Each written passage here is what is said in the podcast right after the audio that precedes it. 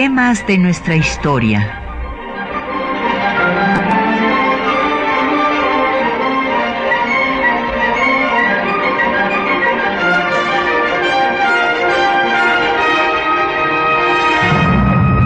Un espacio que difunde el conocimiento del pasado para comprender nuestro presente.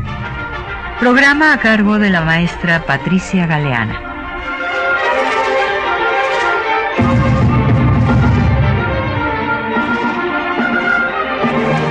Muy buenos días. Una mañana a las 7:15, para ser exactos, en el Cerro de las Campanas, en 1867, fueron ejecutados Maximiliano eh, Miramón y Mejía. Y con ello acabó esta idea que había subsistido desde la guerra de independencia hasta ese momento de que la monarquía era la solución para la organización política de nuestro país. Entonces, pues hoy vamos a dedicar el programa a hablar de este tema eh, del fusilamiento de Maximiliano y tenemos el gusto de que nos acompañe nuestro colega y amigo Silvestre Villegas Revueltas. Bienvenido, Silver, gracias por estar con nosotros. Pues aquí muy contenta de que estemos juntos en Radio UNAM.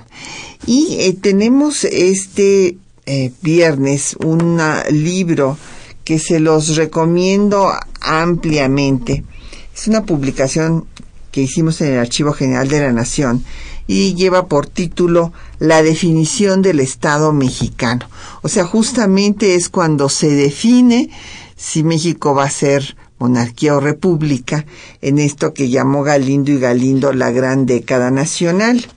Y en esta obra que les estamos dando esta mañana, pues hay colaboraciones de colegas muy destacados, muy entrañables, que ya no están con nosotros. Está, por ejemplo, eh, la colaboración de eh, Conrad Ratz, exactamente sobre la estancia de Maximiliano en Querétaro. Como ustedes recordarán, Conrad Ratz fue el historiador austriaco que estudió eh, la vida de Maximiliano y que tuvo eh, pues un largo trabajo en los archivos que de Maximiliano se encuentran en Viena y fue el que trabajó el tema después de Conte Corti. Conte Corti es el primero que hace una biografía de Maximiliano, después lo trabajaron también Johann Lubiensky y aquí tenemos un texto de Johann Lubiensky también y de Konrad Ratz, así como un eh, texto excelente de Clementina Díaz y de Obando, la sátira en contra de la intervención francesa y el Segundo Imperio.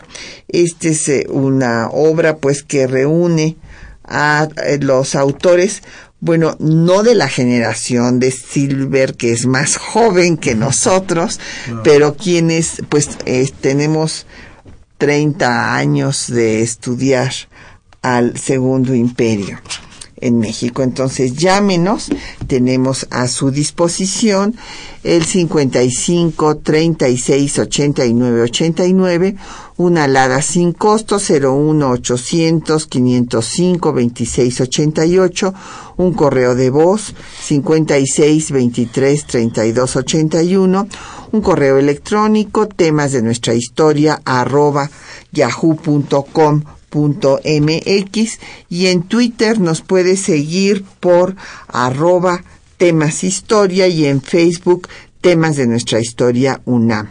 Y el programa queda en línea una semana en el www.radiounam.unam.mx y ya saben que después pasa a mi página www.patriciagaleana.net. Bueno, pues el doctor Silvestre Villegas Revueltas es ya ampliamente conocido aquí en el medio universitario. Él es eh, eh, catedrático, bueno, es doctor en historia eh, por la Universidad de Essex en Gran Bretaña y su licenciatura y maestría la cursó aquí en la Facultad de Filosofía y Letras de la UNAM Es investigador de tiempo completo del Instituto de Investigaciones Históricas de la UNAM. Es nivel 2, es catedrático de la Facultad de Ciencias Políticas y Sociales, también de nuestra universidad. Y entre sus obras podemos destacar pues las relaciones México-Gran Bretaña, eh, también eh, su trabajo, su biografía de Comonfort, el liberalismo moderado y la antología de textos sobre reforma y segundo imperio, entre otras obras. Bueno, pues Silver, vamos a ver, ya sabemos que después de ejecutado Iturbide, la idea de que el imperio era la solución, porque acuérdense que Iturbide también murió ejecutado eh, después de que cae su efímero imperio.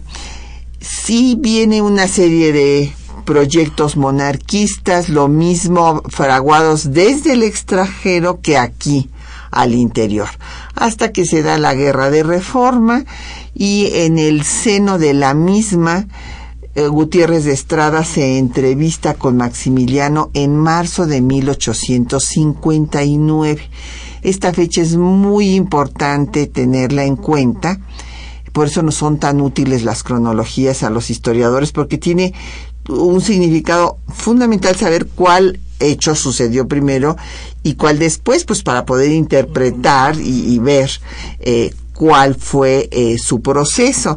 Y esto porque por mucho tiempo se difundió que bueno que después de el Tratado Monalmonte vino el Tratado Maclean Ocampo como si fuera consecuencia una cosa de la otra cuando no tuvieron nada que ver este fueron dos procesos distintos y también que después de que perdieron la guerra los conservadores fueron a recurrir a Napoleón. Esto tampoco es cierto. La idea de establecer una monarquía en México había estado latente todos estos años. Eh, Lucas Alamán había traído a Santana justamente para eh, que se pacificara el país y traer a un monarca de verdad, porque Iturbide no pertenecía a una casa dinástica, entonces ahora traían a Maximiliano, que sí pertenecía a los Habsburgo y la idea eh, de escoger a Maximiliano no fue ni de Gutiérrez de Estrada, ni de este Hidalgo, como ellos eh, lo, sobre todo eh, Hidalgo lo presumió y Arrangois lo escribió en los apuntes para la historia del Segundo Imperio, sino que está la carta donde Napoleón dice con antelación a las disquisiciones de estos conservadores que le conviene tener esta distensión de relaciones con los austriacos y que Maximiliano es dúctil, es liberal y es dúctil y por eso lo escoge. Y Maximiliano pues viene creyendo que es un nuevo Quetzalcoatl, pero eh, pues no cobra conciencia de que está en proceso de consolidación el sentimiento nacional del pueblo de México, que acaba rechazando al extranjero después de cinco años de ocupación de un ejército que viola todos los derechos violables, como son todos los ejércitos de ocupación, y esto pues va a hacer ya inviable su imperio, se va los franceses desgastados como había querido hacer Ocampo con los norteamericanos que no le hicieron caso y decían que no firmáramos el Tratado de Guadalupe Hidalgo y que acabarían yéndose este, si se mantenía un sistema de guerra de guerrillas, cosa que se hizo en contra de la intervención francesa y que harán después los vietnamitas en contra del ejército norteamericano. Y en estas condiciones, bueno, pues cae el imperio el 15 de mayo en Querétaro y Maximiliano es juzgado de acuerdo a la ley del 25 de enero de 1862. Bien, yo creo que eh, efectivamente el, proyecto monárquico, como tú has dicho, viene desde muy atrás. O sea, es desde prácticamente, desde los primeros intentos de, de iniciar un proceso independentista que acaba con la independencia de México, pues siempre se vio como una opción la de que la Nueva España, luego México, no tomara el difícil, peligroso y desconocido camino de la República, sino que optara, que ese es uno de los argumentos de José María Gutiérrez de Estrada, por lo que conocía. Se decía, bueno, los, los mexicanos, ya fuera por la vía del México prehispánico, estaban acostumbrados al tatuani, a un, a un, a un emperador que era el jefe máximo, y en los tres siglos coloniales, bueno, pues estaba el monarca español, y, y, y la argumentación es, frente a eso que nos es con natural, eso, es lo que él decía, y, y, que nos es conocido, bueno, pues vamos a ensayar la monarquía. En esa, en esa carta que le escribe al presidente Bustamante en 41, si no mal recuerdo, 41-42, dice, bueno, falló la República Federal, falló la República Central, bueno, pues vamos a optar por la monarquía. Sabemos que le costó prácticamente el exilio a lo largo de toda su vida, pero eh, yo pienso en este momento que inclusive, tú lo has dicho bien, el proyecto monárquico está este, más allá de los afanes de los conservadores. Tú has hablado de, de, lo, de, de las ideas de Napoleón III, pero también en los años correspondientes a la Guerra de Reforma, Lord Palmerston en Inglaterra y, John Russell están en la misma tónica. Dice, bueno, es que son eh, ni, ni el gobierno liberal ni el gobierno conservador son capaces de honrar sus compromisos financieros, ¿no? Entonces, bueno, debemos buscar una opción y lo dice claramente en un, en un texto donde, eh, donde, donde plantea Palmerston lo siguiente. Dice, si los confederados ganan, si se logra establecer una monarquía responsable en México y si esa monarquía paga lo que nos deben, bueno, pues es el paraíso para todos, inclusive para los propios mexicanos. Entonces, es cómo ven las potencias este desbarajuste que es el México entre 1827 y 1867, número redondo, ¿no? Y entonces, bueno, aquí como, como dices tú, viene la contraparte que es cómo al mismo tiempo de este desbarajuste se van construyendo paso a paso una legislación, unas costumbres, un sentimiento que va a la finalmente en la segunda mitad del siglo XIX, en la última parte del siglo XIX, constituye verdaderamente al Estado mexicano y a la nacionalidad mexicana. Pero eso es un proceso que se va construyendo, inclusive yo diría que hasta el día de hoy, ¿no? Eh, por ejemplo, tú, toda nuestra audiencia seguramente lo, lo, habrá escuchado, estos comentarios de Donald Trump acerca de nosotros muy despectivos. Bueno, pero si nosotros vemos cómo tuvieron que lidiar todos nuestros políticos con los políticos estadounidenses, bueno, de ninguna manera es una relación de amigos, es una relación de vecinos. Vecinos que hay que llevarse bien, vecinos donde uno tiene mucha fuerza y el otro tiene poca fuerza, pero para lidiar problemas hay que, pues hay que sentarse a dialogar, pero así como que se llama amigos, pues no. Y entonces la idea es, si esos, piensen ustedes que para un católico como Lucas Alamán o un, este, ¿cómo se llama? Eh, o, o Gutiérrez de Estrada, bueno, pues los Estados Unidos constituyen la antítesis de sus propios valores, incluyendo el religioso.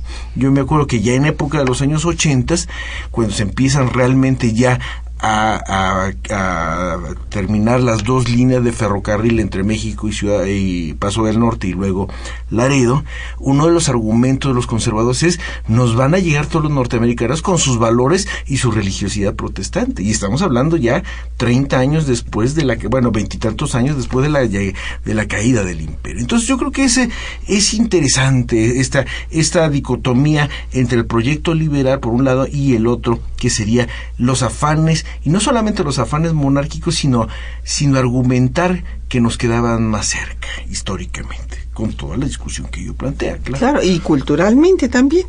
El tema, por una parte, es en efecto el proceso de construcción del Estado Nacional Mexicano frente a todos los diversos proyectos de nación que había al interior de nuestro país, pero también obstaculizado este proceso entorpecido, por decirlo de alguna forma, por las potencias que quieren ocupar el lugar de la antigua metrópoli.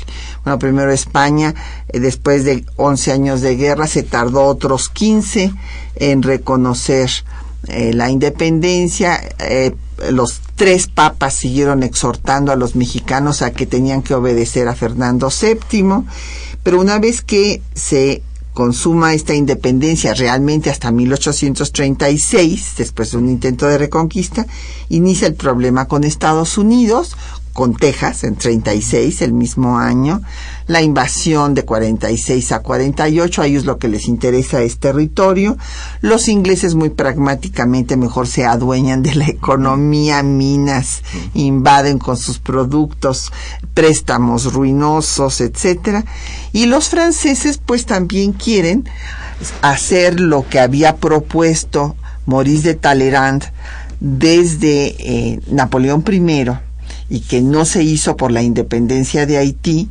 que era tener un imperio subsidiario de Francia en América para ponerle dique a lo que llamaba Talleyrand los frontiermen y que bueno, es la misma idea que había puesto el conde de Aranda frente a Estados Unidos de la república que había nacido pigmea con el apoyo de España y que después España se tendría que arrepentir porque iba a amenazar sus dominios. Bueno, ante todo esto, pues eh, Napoleón III retoma la idea de Talleyrand y quiere poner un dique a la expansión norteamericana, pero tiene que tener consolidado su proyecto antes que termine la guerra de secesión, cosa que no pudo hacer por la resistencia republicana. Bueno, pues vamos a hacer una pausa para escuchar un poco de música de aquella época. En este caso vamos a escuchar una composición que le compuso un músico francés Emile Plant, que, que llegó como náufrago, porque no sabemos si se había subido inadecuadamente a un barco y lo echaron del barco y llegó a México y entonces él eh, pues fue el que compuso una obra a Carlota que este se llama Recuerdo de Spa todos, este, bueno, a lo mejor muchos de nuestros radioescuchas van al spa a que les den tratamientos para mantener eh, la salud de, su cuerpo, pero se eh, olvida, tal vez no se sabe que Spa es una localidad de Bélgica en donde hay aguas termales. Entonces vamos a escuchar este recuerdo de Spa, que es una redoba de Emil Plant, interpretada por el acordeón de Antonio Barberena.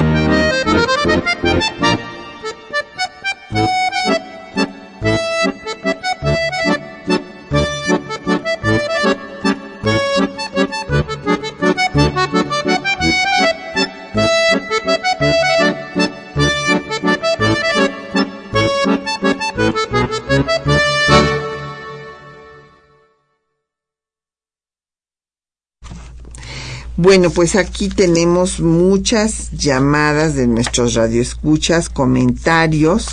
Don Enrique Ramírez de la Cuauhtémoc dice que si Maximiliano era masón y Benito Juárez también, que si no hay un código por el cual un masón no puede matar a otro, que si esto es una leyenda urbana. Es una leyenda, don Enrique, que inventó un escritor eh, salvadoreño, Deneke, que este hizo eh, pues una como le digo es una novela en donde él escribió que Maximiliano no había sido fusilado sino que se, yo tuve inclusive oportunidad de una conferencia allá en El Salvador sobre este tema. Me invitaron expresamente porque pues y entonces él inventó esto de que había sido una farsa el fusilamiento y que exactamente aquí me está enseñando eh, Silver eh, donde está una, logia. de y que esto era eh, porque en efecto eran los dos masones y que por eso no se le fusiló. Inclusive Dene quien dice que se envolvió la barba para que no se le fuera a chasmuscar, pero que fueron balas de goma y que entonces, no obstante que Aubert, François Aubert, saca la fotografía del fusilamiento, pues resulta que todo era falso y que Maximiliano se fue a vivir allá El Salvador y murió hasta 1916 con el nombre de Justo Armas. Repito, don Enrique, esto es una novela. Y yo quisiera además decirle eh, a nuestro radio escucha que si fue si hubiera sido este proyecto de, de, que finalmente muere en El Salvador eso le hubiera quedado, eh, le hubiera quitado al propio Maximiliano lo último heroico. Acuérdese usted que cuando él está a punto de morir dice, esperamos, espero que mi, que mi sangre sea la última derramada y que México pueda seguir por siendo, conseguir el, el, camino de la felicidad. Entonces, si ni a eso llega, pues entonces muere como cualquier pobre gato eh, exiliado, ¿ah? Pues sí, no. Y no, y no eh, definitivamente ah, existen este, evidencias físicas. Sin ninguna del, duda. Del cadáver de Maximiliano y de cómo se descompone finalmente en el estado en que llega a Viena. Eso se les cae en el camino, en el agua. Bueno, le pasan mil, hay, hay varios textos también. Manuel Ramos del Centro de Estudios Carso ha estudiado todas las peripecias del cadáver de Maximiliano de aquí a que sale de Veracruz y le llega a Sofía y por eso cuando su madre lo ve dice este no es mi hijo, o sea, no parecía para nada ya como su hijo, obviamente, después de la descomposición, de la uh, mal embalsamamiento que sí, se le claro. había hecho, mil cosas. Fue tan así que al propio doctor creo que se llamaba Licea, le, Licea. Le, le, se lo ponen pinto y lo quieren eh, enjuiciar y todo eso porque hizo muy mal el trabajo, ¿no? El hecho es que no hay duda eh, que sí, eh, don Enrique fue fusilado, que esto es un invento de este señor, que es un arquitecto, -hmm. Deneke, y que este, esto se, se le ocurrió hacer esta novela porque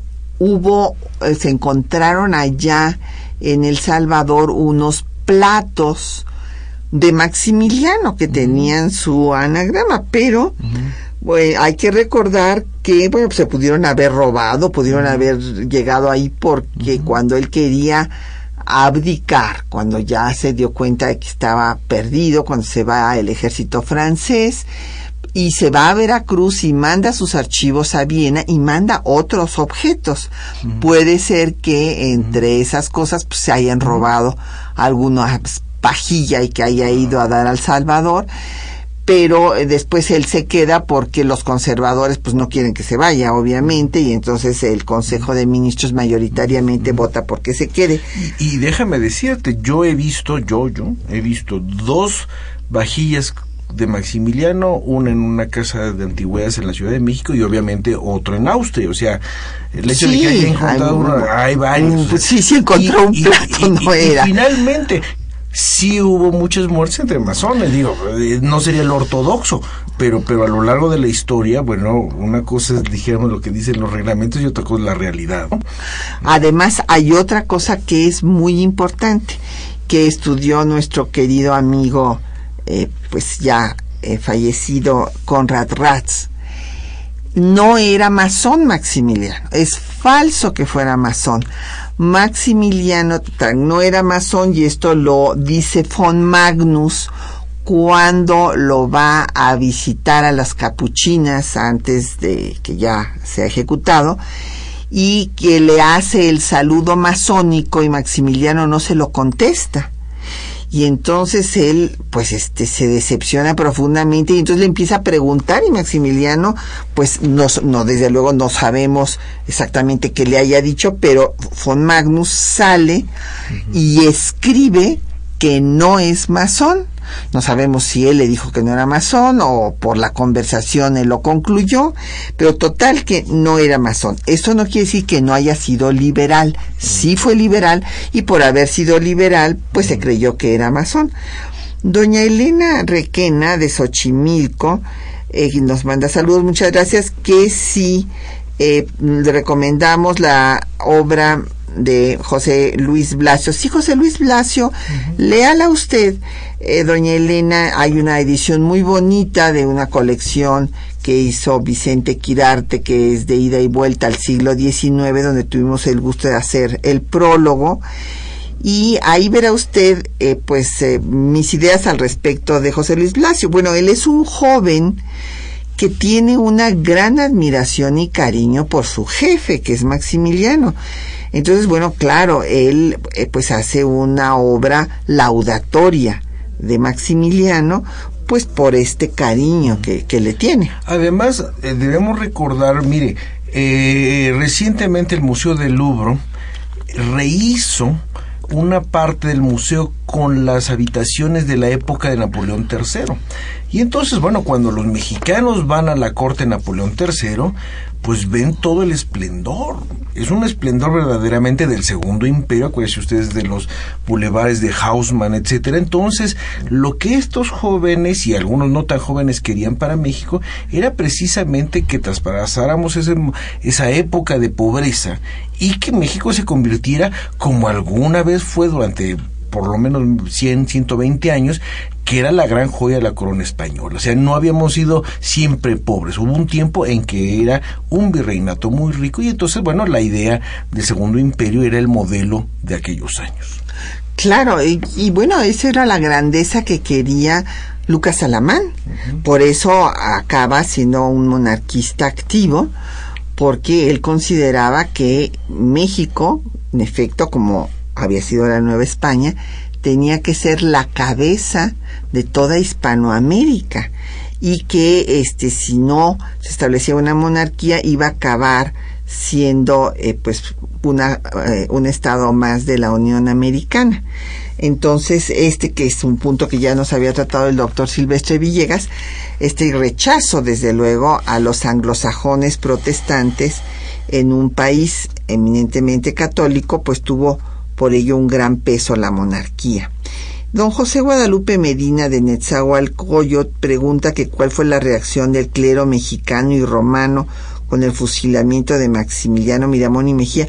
Bueno, don José Guadalupe, ciertamente hubo pues un rechazo total porque ellos habían apoyado, eh, de hecho, Pelagio Antonio y la Bastida y Dávalos fue el verdadero pilar de la intervención francesa y el Segundo Imperio, porque Gutiérrez de Estrada, Hidalgo, pues eran, como decía el maestro Quirarte, pues ya unos exilados que no representaban a nadie, que no tenían realmente una organización, una fuerza política propia, y lo que les dio fuerza fue la Bastida que inclusive estuvo en Miramar hablando con Maximiliano de qué es lo que esperaban de él.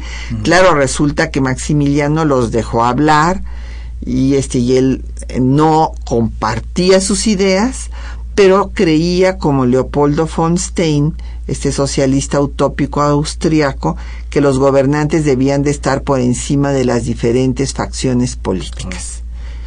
Sí, y, y, además hay una cuestión, un, colega muy querido nuestro y el ya fallecido Luis Ramos, que era cura dominico, sí, además de doctor en historia. Querido amigo. Muy, muy, muy querido. Él hace un libro que es eh, sobre el Archivo Secreto Vaticano y, e incluye un documento de un obispo muy muy combativo en aquellos años que era Clemente de Jesús Munguía. Sí, Clemente terrible. Jesús Munguía en un momento dado alaba a Juárez y dice en relación a la reforma de la dijéramos de los bienes de la iglesia y todo este pleito entre, entre dijéramos aquellos que planteaban una, una sociedad más secularizada y otros que planteaban seguir bajo las normas de la dijéramos coloniales que dice Juárez no se atrevió tanto a lo que quería Maximiliano con crear un concordato. En ese sentido, le convenía más a la iglesia la separación de, los asuntos de la iglesia con los segundos del Estado que el concordato. y últimamente hay un joven historiador que se llama Pablo Mijangos, y ha sacado dos libros, uno lo acaba, eh, está, no está en español, lo, publicó eh, este Lincoln en Arkansas, creo, University Press, que los dos libros son sobre Munguía. Y entonces, este, bueno, yo creo que habría que la, la pena echarle un ojo, ¿no? Pero yo creo que precisamente el contacto que tuvo Juárez a lo largo de toda su vida con el clero mexicano pues, sabía más o sabía el know-how de cómo tratar con los obispos, cómo tratar con el cura rural, cómo tratar con los con los abades de los este de los conventos y de alguna manera, bueno, pues se va a llegar a una especie de, de, convivencia un poco rara, para no decirlo menos, pero ese es otro tema. Bueno, una convivencia muy que va a decir con don Porfirio, no con Juárez. no, a Juárez lo satanizarán todavía hasta la fecha. Eh, en cambio, pues sí, en efecto, Maximiliano lo que quiso fue ejercer el patronato como lo habían ejercido los reyes de España. Vamos a hacer una pausa para escuchar los textos que les hemos seleccionado para esta mañana, en donde ustedes van a oír todos los cargos que se hace en el proceso a Maximiliano de Habsburgo y las palabras de despedida del propio Maximiliano.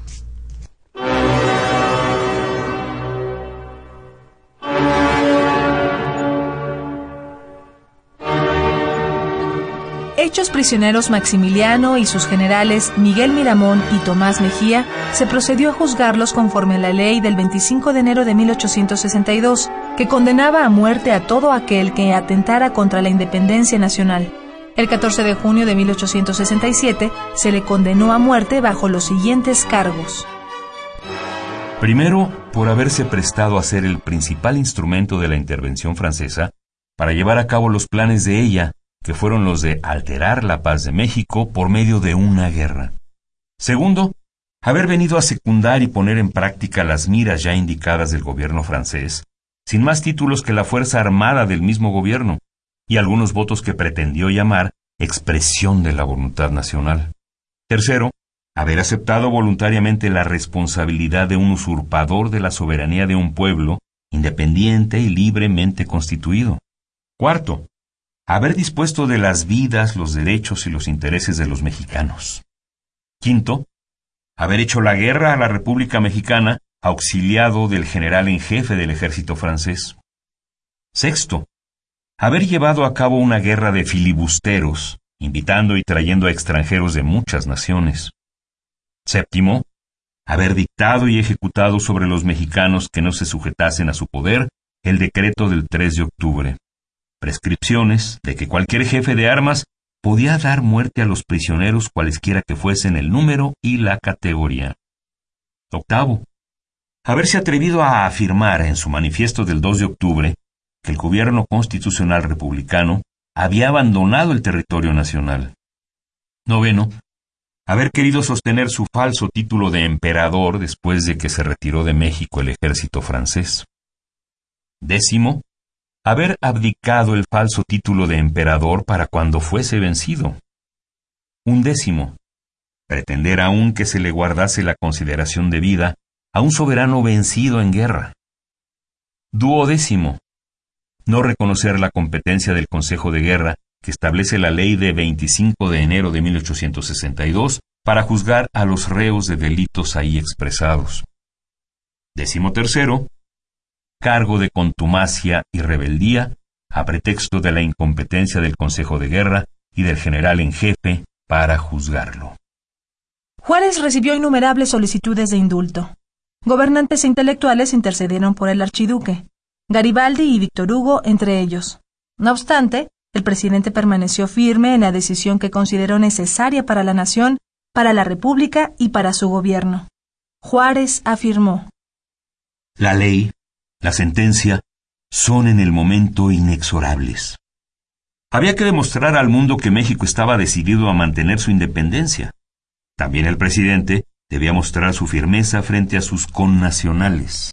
Horas antes de ser fusilado, Maximiliano escribió una carta dirigida al presidente Juárez. Escuchemos. Señor don Benito Juárez, próximo a recibir la muerte, a consecuencia de haber querido hacer la prueba de si nuevas instituciones políticas lograban poner término a la sangrienta guerra civil que ha destrozado desde hace tantos años este desgraciado país, perderé con gusto mi vida, si su sacrificio puede contribuir a la paz y prosperidad de mi nueva patria. Íntimamente persuadido de que nada sólido puede fundarse sobre un terreno empapado de sangre y agitado por violentas conmociones, yo conjuro a usted de la manera más solemne y con la sinceridad propia de los momentos en que me hallo, para que mi sangre sea la última que se derrame, y para que la misma perseverancia que me complacía en reconocer y estimar en medio de la prosperidad, con que ha defendido usted la causa que acaba de triunfar, la consagre a la más noble tarea de reconciliar los ánimos y de fundar de una manera estable y duradera la paz y tranquilidad de este país infortunado. Maximiliano. El 19 de junio de 1867, Maximiliano, Miramón y Mejía fueron fusilados en el Cerro de las Campanas. El segundo emperador de México murió con honor, envuelto en su creencia mágica de ser el nuevo Quetzalcoatl, salvador de este país, aunque incapaz de comprender la realidad mexicana ni de entender la europea. No pudo vislumbrar la imposibilidad de su imperio, causa del drama de su vida.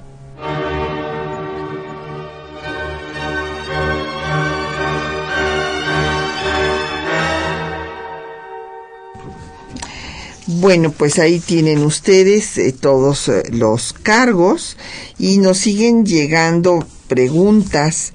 Con mucho gusto les damos respuesta. Don Mario Orozco Méndez dice que si se pagó la deuda o no se pagó. Sí, sí se, sí, sí, sí se pagó. Bueno, seguimos endeudados todavía hasta la fecha, pero este, lo que se había pedido, y esta era una idea de Ocampo, desde 1850. Por eso renunció a ser eh, secretario de Hacienda de Herrera, porque él desde entonces le propuso a Herrera que diera una moratoria cuando estaban saliendo de la guerra este, de conquista territorial de Estados Unidos y Ocampo decía que sin hacienda pues no podía consolidarse el Estado, que había que pedirles un momento, unos dos años de, lapso para reactivar la economía. Y Ocampo escribe, sabía que el presidente iba a tener miedo y llevaba eh, preparada mi renuncia y se la presenté. Y después cuando vuelve a estar en el ministerio con Juárez, pues sí se da la moratoria que sirve de pretexto a la Convención de Londres, a la intervención, aunque Napoleón tenía ya su proyecto desde mucho antes, como ya vimos, y cuando José de Jesús Terán le hace ver a Juárez que es un error la moratoria en ese momento, precisamente porque sirve para justificar la intervención que estaba, había planeado Napoleón, bueno, pues Juárez deroga la moratoria, así es que cuando llegan al puerto de Veracruz los ejércitos de Francia, bueno, primero llega España, luego Inglaterra y Francia, pues lo único que tiene que decirles Manuel Doblado, cuyo aniversario luctuoso también estamos recordando, y lo que les dice es, señores, ya se derogó la moratoria y ya se les va a pagar. Sí, efectivamente. Además, hay dos cosas importantes. Eh, el gobierno de Juárez eh, decreta que la deuda de los conservadores 1858-60 y luego la deuda imperial a partir de 63 a 67 tiene un origen ilegítimo y no se reconoce.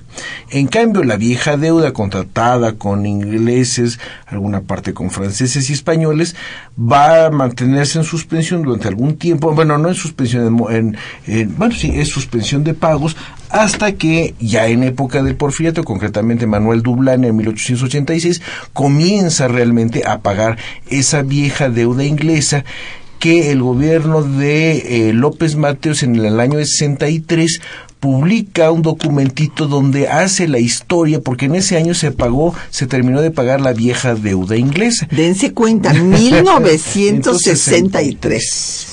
Sí. Entonces, bueno, eso nos da una idea de qué tan largos son estos procesos. Sí. Eh, Fernando Pérez Ramírez de Coacalco, Estado de México, dice cuál era la situación económica de Carlota y Maximiliano antes de venir a México, cómo vivían. Bueno, yo le doy mis comentarios y después el doctor Villegas le dará el, el de él. Y yo quiero comentarle que Maximiliano pues económicamente no tenía una situación bonancible, eh, y estaba pues como podemos decir políticamente en la banca. ¿Por qué? Porque Francisco José lo había relevado de su cargo de gobernador de las provincias lombardo-venecianas, o sea, las posesiones austriacas en Italia, ya que eh, quiso Maximiliano establecer una política conciliadora para que los italianos no rechazaran eh, al gobierno austriaco. Sin embargo, esto pues chocaba con la mano dura de Francisco José y por eso lo releva. En cuanto a Carlota, Carlota tenía muchos recursos, pero su hermano ideó, hizo que, se, el reino belga diera la ley de que las mujeres eh, de este reino no perderían, no podían pasar sus recursos a sus consortes.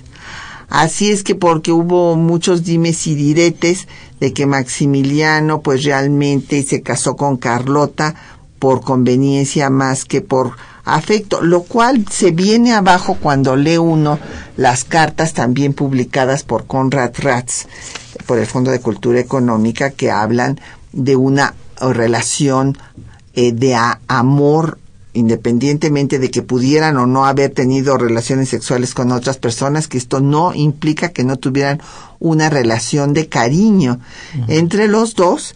Y yo creo que es injusto decir que Maximiliano se casó con ella para quitarle su dinero y este y que su cuñado por si las dudas inventó esto para que no pudieran eh, este, eh, pues quitarle los recursos en la casa de los Habsburgo. Sí.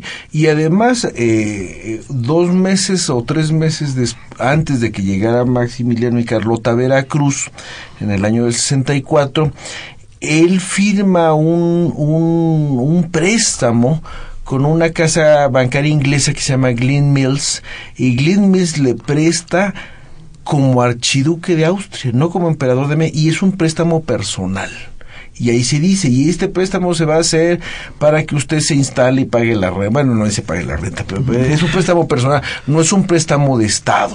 Entonces, eso quiere decir que, acuérdense ustedes que en los préstamos bancarios a uno le dan dinero porque tiene algún tipo de solvencia o tiene uno con qué respaldar ese, ese, crédito. Entonces, sí es importante ver cómo la banca inglesa le presta a Maximiliano. Claro, le presta a Maximiliano porque está el proyecto enseguida de, de, de la aventura mexicano, como quiera llamársele, ¿no? Pero es un préstamo personal a él. El doctor de, de la Rosa Buronos comenta que en el casino español del puerto de Veracruz hay unos grandes espejos con el monograma de Maximiliano y Carlota que fueron pedidos por ellos a Europa y que se quedaron en Veracruz. Pues sí, así, fueron las cosas. Ahora es muy importante destacar que eh, este, nuevamente cito a, nuestro amigo Conrad Ratz, no solamente por su reciente partida, sino porque él fue el que tradujo el juicio, todo el proceso de Maximiliano al alemán. Y esto lo hizo pues hace unos 20, 25 años. Ya trabajábamos juntos en, de aquel entonces y esto fue realmente muy comentado por la prensa austriaca porque hasta ese momento, como los austriacos no saben español, pues obviamente habían pensado que había sido una farsa total el juicio que hasta en un teatro se había realizado.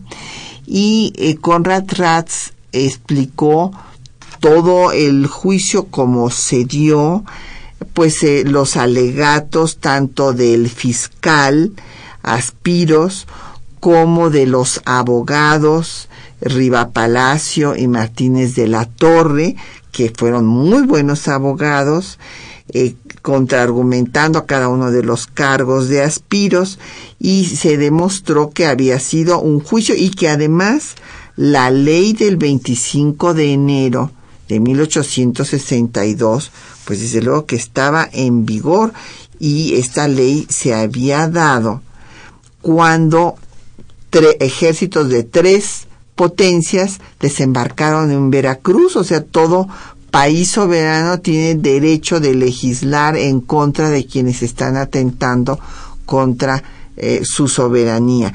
Y de acuerdo a esta ley es que fueron juzgados y ejecutados.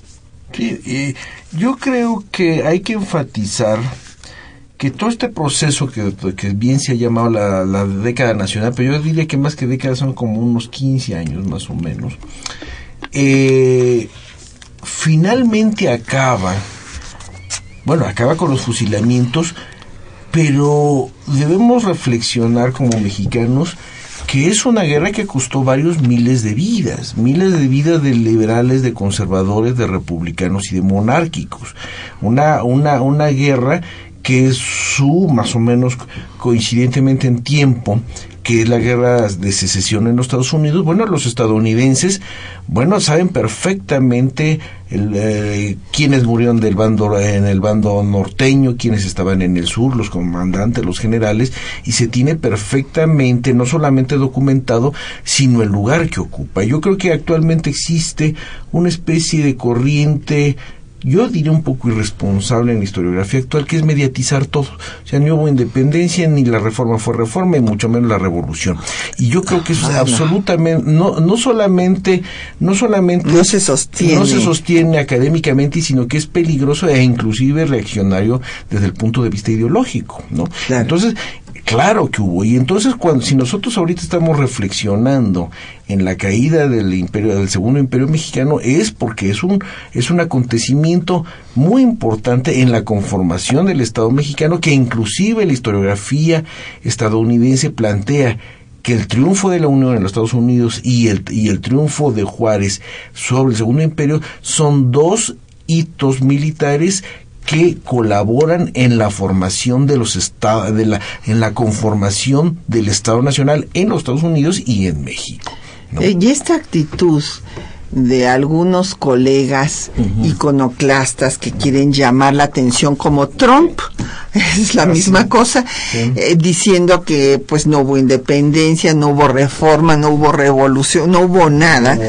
A lo que están llevando es a que nuestros niños y jóvenes en el estudio que se hizo en el Instituto Nacional de Estudios Históricos de las Revoluciones de México vimos que han, han reprobado más historia a partir de los centenarios para acá. En lugar de que hubiera, se hubiera despertado el gusto por la historia, vino un rechazo por la historia y están reprobando historia más que matemáticas, lo cual es terrible. Eh, para la pérdida de identidad de, un pueblo. Y por otra parte, eh, tuvimos un congreso esta semana con todos los historiadores americanistas del IPGH de la OEA y nos enteramos que en diferentes países como en Ecuador está por desaparecer la carrera de historia porque hay un rechazo, porque se cree que pues no, los historiadores no servimos para nada porque pues no somos tan divertidos como los novelistas, como los escritores y decimos puras mentiras. A esto es a lo que nos han llevado. Siendo que la historia y los historiadores es una es una eh, profesión perfectamente reconocida en potencias como los Estados Unidos e Inglaterra. O sea, claro. en Inglaterra es, igual que un físico o un ingeniero. Merece todo el, respeto, y llevan historia como, como una disciplina obligatoria y después se van a especializar en diferentes aspectos. Bueno, es una crisis esta terrible. Vamos a escuchar eh, otra, eh, otra poco de música, en este caso, pues la marcha fúnebre que escribió en memoria del emperador Maximiliano de México, nada menos que Franz Liszt, interpretada por Silvia Navarrete.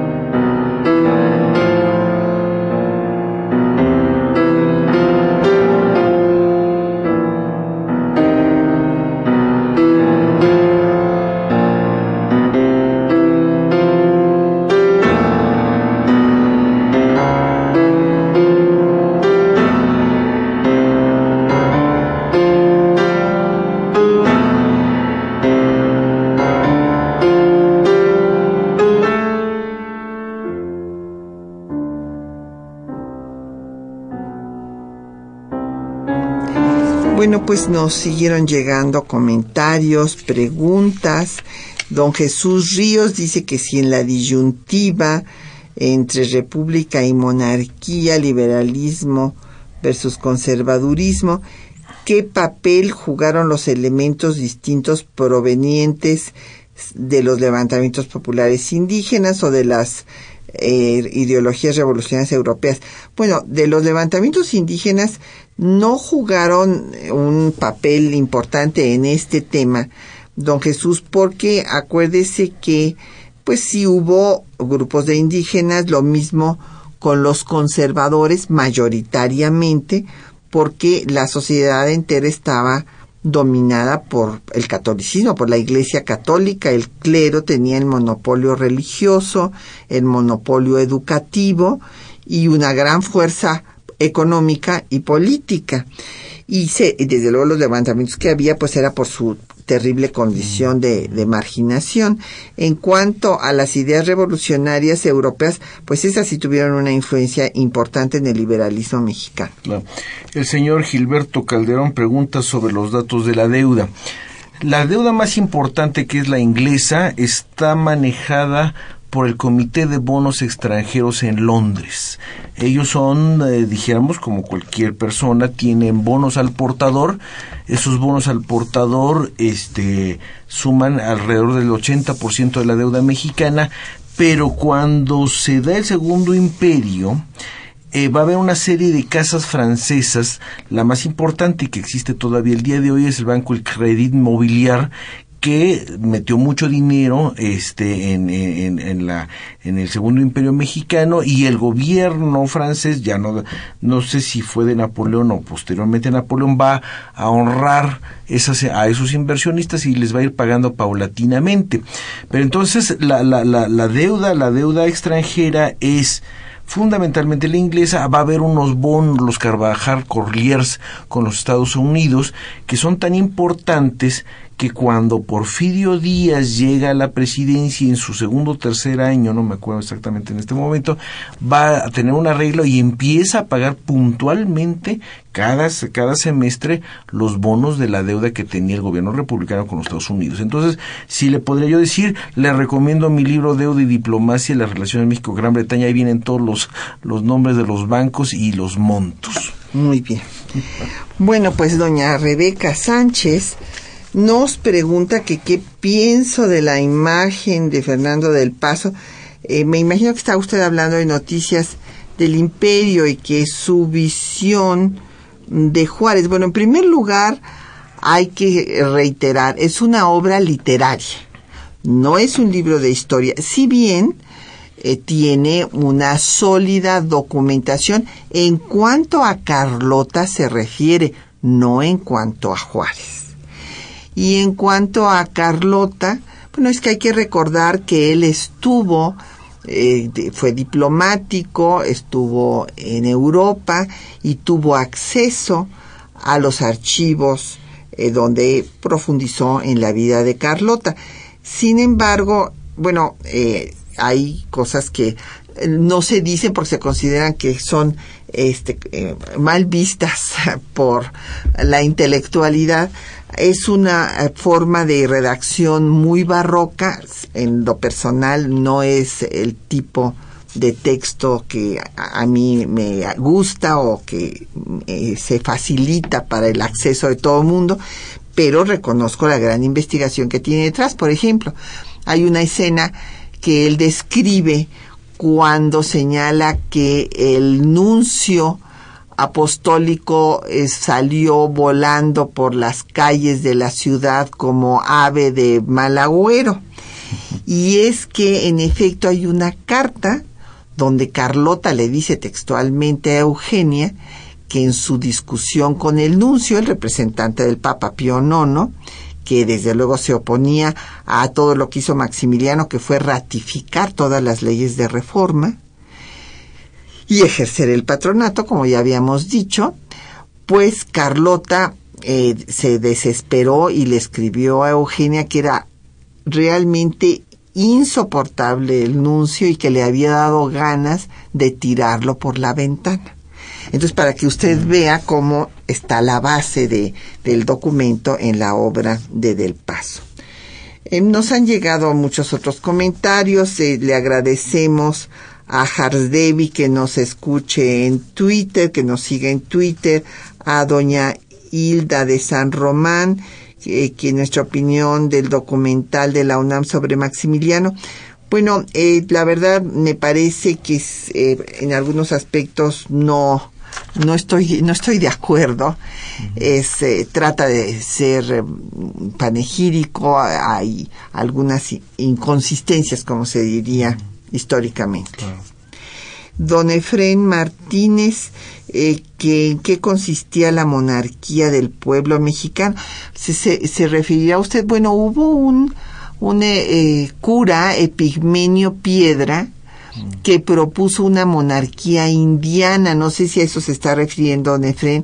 Él dijo también que la república no era la solución y que había que buscar al descendiente de Moctezuma y que según fuera, así dice textualmente, más prieto o, blanco, lo casaran con una blanca o con una prieta para que se mezclaran las dos razas. No sé si a eso se refiere. No tuvo seguidores este proyecto monárquico. Y además, por un lado, es cierto que la, la monarquía de España reconoce algunos cuantos títulos nobiliarios y me da la impresión de que uno de los descendientes de Moctezuma sigue ostentando actualmente algún título nobiliario. Eso es un dato curioso. Hay que, hay que buscarlo, muy bien. Pues ya se nos acabó el tiempo, le agradecemos a nuestro colega y querido amigo Silvestre Villegas Revueltas que nos haya acompañado esta mañana en temas de nuestra historia. Muchas gracias, Patricia. Agradecemos a nuestros compañeros que hacen posible el programa, Juan Estac y María Sandoval en la lectura de los textos, Socorro Montes en el control de audio, Quetzalín Becerril en la producción, Erlina Franco en los teléfonos con el apoyo de Felipe Guerra, Patricia Galeana se despide hasta dentro de ocho días, dándole las gracias también a don Agustín Álvarez de Benito Juárez, Nora Cruz en Facebook, eh, de la Rosa Buró otra vez nos habló, muchas gracias. Alejandro Muciño de Azcapotzalco, Raúl Horta, Retana de Miguel Hidalgo, muchísimas gracias a todos por su atención y hasta dentro de ocho días.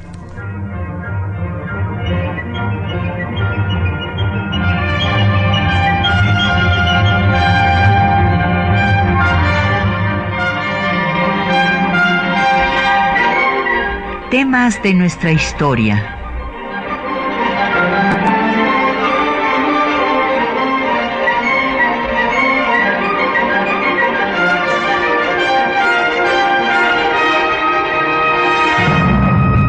un espacio que difunde el conocimiento del pasado para comprender nuestro presente.